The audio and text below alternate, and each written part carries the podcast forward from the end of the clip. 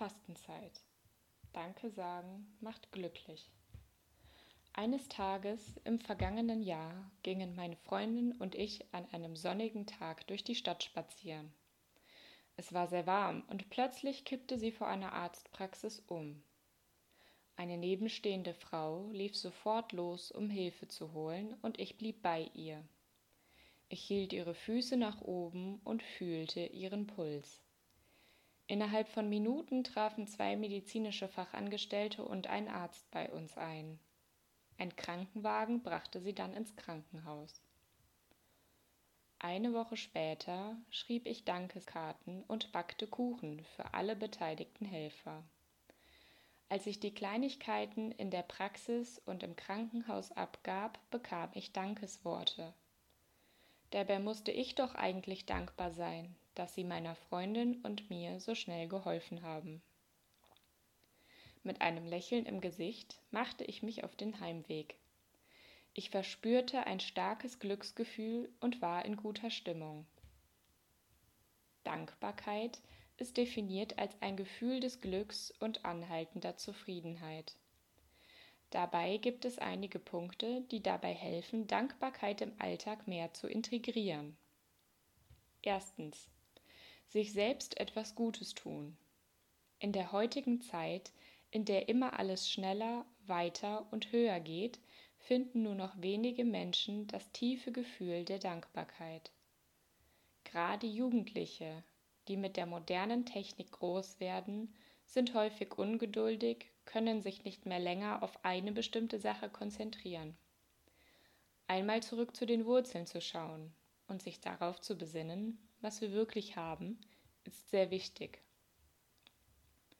Untersuchungen belegen, dass Menschen, die gerne Danke sagen, glücklicher und zufriedener sind. Sie haben seltener mit Bluthochdruck, Schlafstörungen, Depressionen oder Schmerzen zu tun. Sie schlafen besser, sind zufriedener mit sich selbst und ihrem Leben. Die Bereitschaft, Dankbarkeit zu zeigen, wirkt sich langfristig positiv aus, so eine kanadische Studie von 2016. Zweitens. Andere glücklich machen. Wenn wir unerwartet Hilfe bekommen, uns jemand spontan zum Kaffee einlädt oder wir kleine, aufmerksame Gesten bekommen, löst das in uns ein tiefes Gefühl der Dankbarkeit aus. Jemand, der unerwartet Dank oder Hilfsbereitschaft erfährt, revanchiert sich eher und ist geneigt, wieder selbst etwas Gutes zu tun.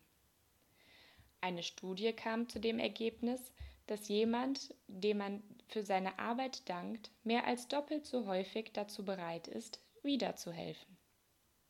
Vermutlich hängt das mit der Anerkennung zusammen. Dank und Anerkennung sind die wichtigsten Werte in der zwischenmenschlichen Beziehung. Sie sind die Basis, auf der Beziehungen aufgebaut und konserviert werden. Drittens. Lernen, dankbar zu sein schriftlich zusammenzufassen, welche Dinge auch noch an schlechten Tagen positiv waren, kann dazu beitragen, visuell einen Raum der Dankbarkeit zu schaffen, bewusster durch den Alltag zu gehen und Kleinigkeiten öfter wahrzunehmen.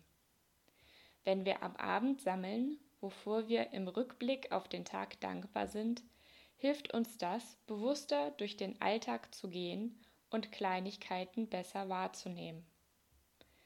Auch an den scheinbar schlimmsten Tagen findet sich etwas, wofür wir dankbar sein können. Du kannst auch abends beim Beten einmal folgende Fragen stellen, die dir dabei helfen können. Was habe ich heute den ganzen Tag gemacht? Gehe wirklich deinen Tag Schritt für Schritt durch. Vieles hast du bestimmt schon fast vergessen.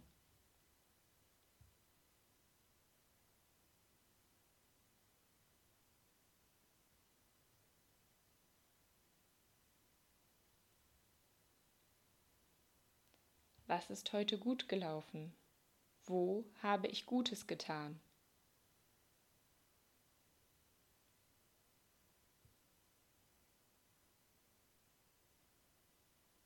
Was ist heute schlecht gelaufen? Wo habe ich mich oder andere verletzt?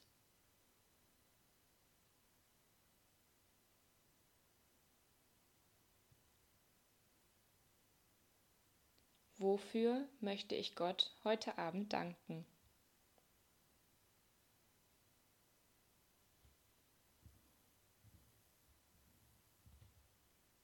Zum letzten Punkt. Punkt 4. Anderen dankbar sein. Ein Lächeln geschenkt zu bekommen, eine Umarmung genießen zu dürfen oder die Hand des anderen zu halten. Zufrieden und glücklich zu sein. All diese Dinge kann man erlernen, wenn man fünf kleine Buchstaben regelmäßig hintereinander anreiht. Danke.